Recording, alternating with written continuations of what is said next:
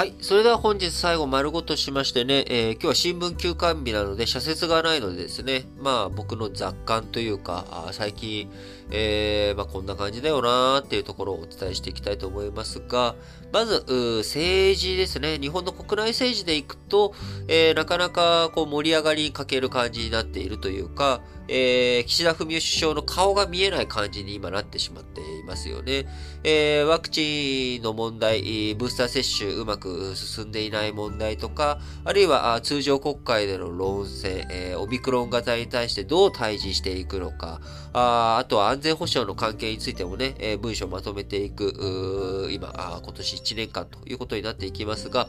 えー、7月の参議院選挙まで安全運転、安全運転というのを、えー、岸田文雄首相考えているように思うんですが、えー、あまりにも安全運転しすぎることによって、えー、みんなのね、不満が高まっている。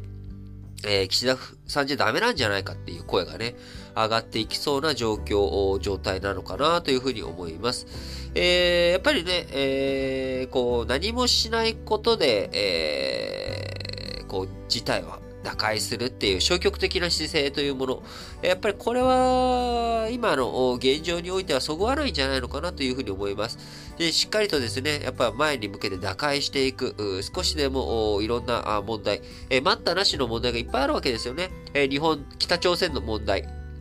北朝鮮の問題と向き合っていくためには、やっぱり中国、韓国とどういうふうに対峙していくのかというところ、え、日本がアメリカと一緒になって、どういうふうに、こう、安全保障のところで、力を発揮していくのかというところ、え、そういうところを考えていく上でも、やっぱり韓国、中国、そしてロシアとの関係ね、え、しっかりとやっていかなきゃいけない。えなかなか外交的な動き、難しいタイミングかもしれませんが、えこの新聞解説ながら聞きのお伝えの通り、えアメリカだけじゃなく、フランスとかね、えドイツとか、非常に活発に外交を展開して、え動いているということです。今週は、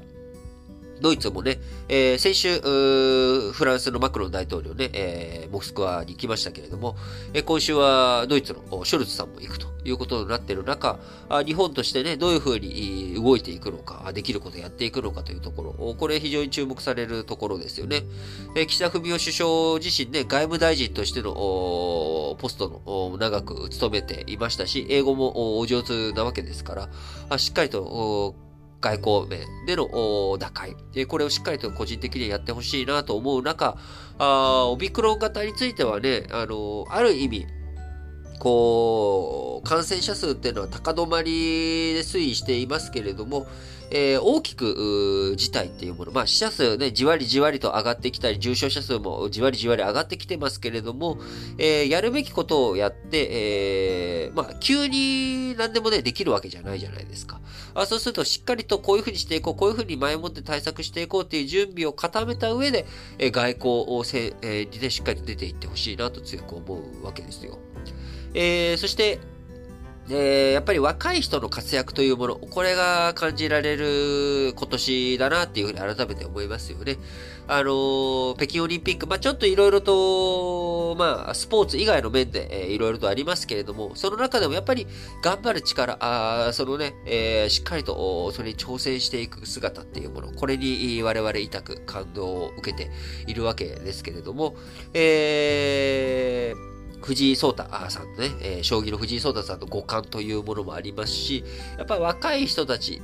をどう支えていくのか、どういうふうに若い人を応援していくのか。今ね、あのー、この新聞解説ながら聞きを聞いていただいている10代、20代の方もいると思いますけれども、やっぱり、えー、守りに入るっていうのはね、良くない、え、と思うんですよ。やっぱりチャレンジしていく、挑戦していく。えー、この新聞解説ながら聞きにメッセージをいただいた方からもですね、えー、昔、高校出て、その後専門出たんだけど、なかなかその専門職に就くチャンスがなくて、違う職種に就いちゃったけれども、晴れて、えー、この度、またね、新しくチャレンジして、その専門の仕事に就くことになりましたという方が、からね、メッセージをいただいて、あ、すごいいいことだなと。あのいろんな勉強、回り道することもあると思います。えー、僕自身、まあ、回り道ではなかったんですが、やっぱり自分として、あのー、歴史とかあ、ニュースとか、こういったものにね、しっかりと携わっていけるっていうことをやっていきたいなっていうふうに思っていましたが、なかなか大学卒業して、その、難しかった。あそういったこともあって、まあ普通に収束して、まあ普通に就職って言ってもね、多分あの人からは、あもちろん羨まれるようなね、えー、だし、自分としてもそこに就職して、えー、非常にいい経験を積むことができましたけれども、あのー、やっぱりいろんなことを自分の中でチャレンジしたいっていう気持ち、これをね、そのままくすぶらせたまんま、あいると、やっぱり、えー、あの時俺はチャレンジしなかったんだよな、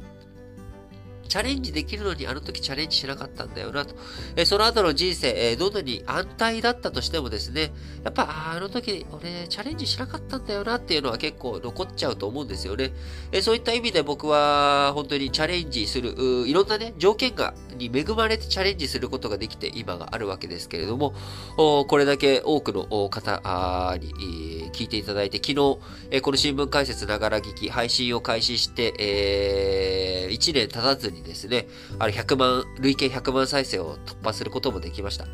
えー、本当に、そして、えー、毎週5000人から6000人の人に聞いていただいているっていう状況。えー、これは自分にとって本当に妨害の事態、状況だなというふうに思っています。えそういった状況になれたのもですね、一つはやっぱり、チャレンジしたからっていうことは間違いないわけです。あの時チャレンジしなかったらですね、えー、経済的には安泰で、え、それなりの刺激もあって、え、それなりに周りからもちゃんとした人だと思われて、え生きていけたかもしれないんですけれども、やっぱり、え改めて、まあ、結果が出たからっていうわけじゃなくてですね、僕自身はチャレンジをしたって決めた時点で、あ、自分の人生成功したなって、え成功何を成功とするかっていうか、チャレンジできた自分を、えー、褒めたいっていうような気分だったわけですが、今、やっぱ改めてチャレンジすることの大切さ。あその時もし結果がうまくいかなかったとしてもですね、それはそれでやっぱチャレンジした自分に後悔しなかっただろうなっていうふうに思います。えもちろん結果が出ること、これはね、えー、一番わかりやすくていいことなんですけれども、もし今、いろんなことで悩んでいる人いたらですね、あの、チャレンジしたいっていう気持ち、これだけは捨てないようにしてほしいなと思います。えー、叱るべきタイミング、自分が本当にチャレンジしなきゃいけないタイミングの時に、チャレンジできるかどうかっていうのは、やっぱチャレンジしたいなって思っていて、えー、それでずっと何かしらの準備が、その気持ち、マインドがあることによってですね、えー、やっていくんですよね。何か、あ勉強したりとかを続けたりとか、あいろんな情報を集めたりとか、あそういったことを重ねて重ねて、え本当にそのチャレンジできるタイミングにチャレンジすると。やっぱ準備しておくことっていうのがすごく大切だと思います。えー、そのおかげで、えー、本当にいろんなことを僕は、あここ数年、えー、かけてやってきたことが、えー、ここ最近になってですね、いろいろと大きいステップに変わってきていると。ホップ、ステップまで来たなっていう感じ。ホップがね、チャレンジするって決めたこと。えー、そして、今、ステップ来てるな。えもしかしたらこの後大きくジャンプできるんじゃないかなっていう風にも思える日々になっておりますが、えそこまでね、このラジ歴を始めて、え、丸5年、えー、立ちそうな状況になって、5年目でね、ようやくそういう風になってるわけで、やっぱり下積みというか、いろいろ頑張らなきゃいけない時間っていうものあります。えー、皆さん、いろいろ苦しい思い、大変な思いされてる方多いと思いますが、えー、そんな皆さんにですね、えー、しっかりと、頑張れの一言が届くように、今日もいつものやつをやらせて締めくくりたいと思います。それでは、皆さん、今日も元気に、いってらっしゃい